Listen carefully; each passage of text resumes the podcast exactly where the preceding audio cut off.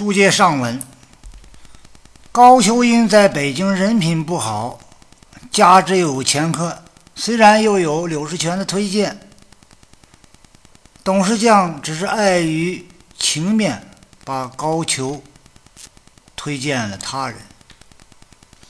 推荐给谁呢？给苏轼做了书童。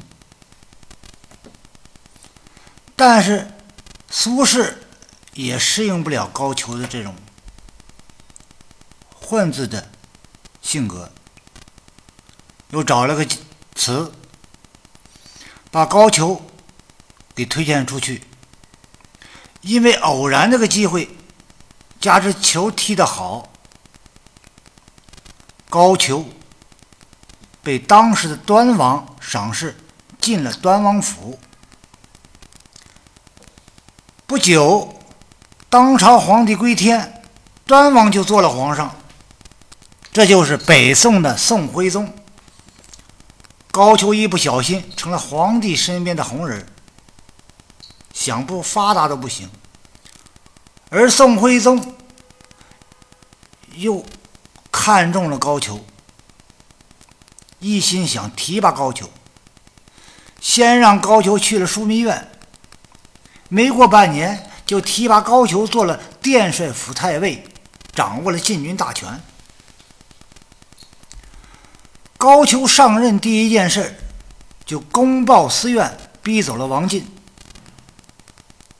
水浒传》中交代啊，高俅做了殿帅府太尉，择良辰选吉日去殿帅府到任。新官一来，下边众人，公使牙将、督军、禁军、马步人等进来参拜，都拿着手本开报花名，高俅一一点过，就发现了少了一个人谁呢？八十万禁军教头王进。那么王进为何没来呢？因为半月之前王进生病了，还没好，请假了。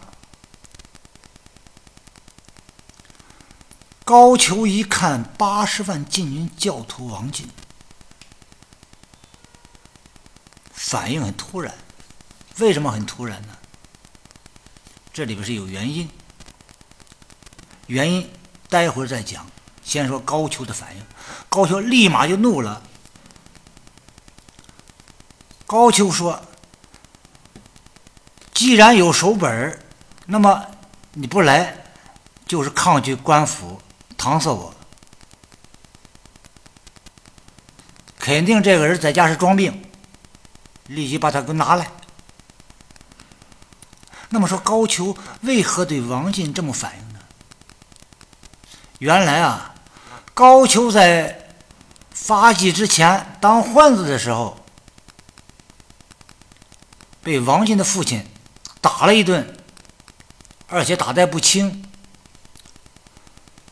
水浒传》里讲，高俅躺了四个月，所以啊，高俅怀恨在心，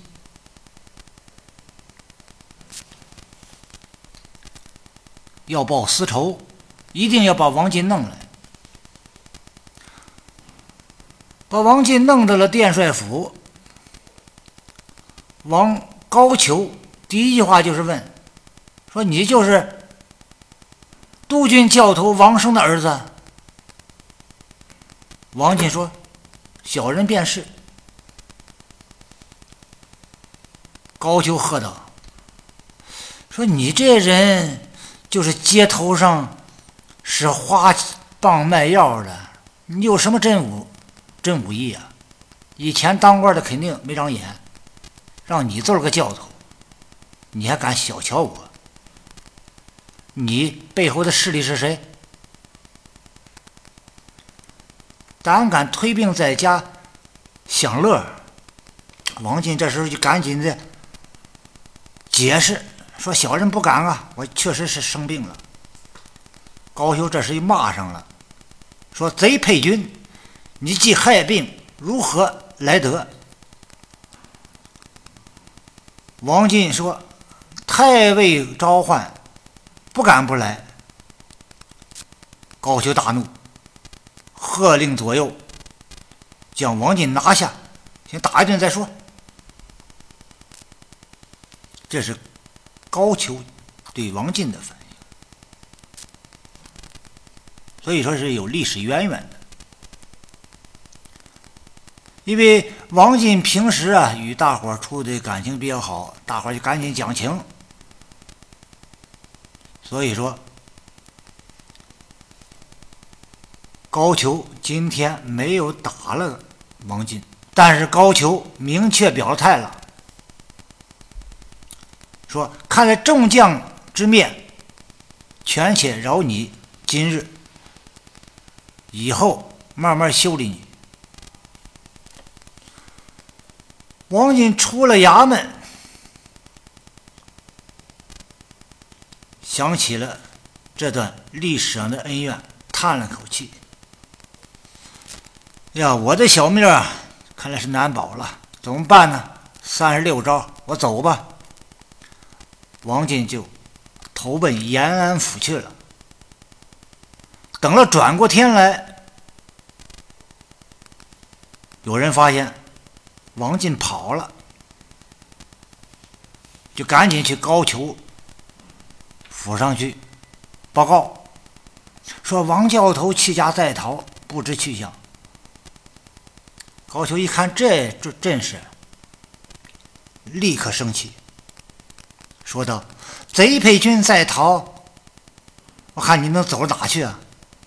随即压下文书，通知株洲各府捉拿逃军王进。那么说，我高俅的所作所为是个什么样的行为呢？按照现在刑法来看，构成了徇私枉法罪。我国刑法第三百九十九条规定，司法工作人员徇私枉法、徇情枉法，或者在刑事审判活动中故意违背事实和法律，做枉法裁判的，处五年以下有期徒刑或者拘役；情节严重的，处五年以上十年以下有期徒刑；情节特别严重的，处十年以上有期徒刑。高俅。与王进的父亲有旧怨，上任后故意违背王进生病请假的事实，找茬要打王进。众人求情之后还不算完，吓跑了王俊，并给王进安了一个逃军的罪名，通缉捉拿。高俅就是属于故意违背事实和。法律做枉法裁判，因此高俅的行为构成徇私枉法罪。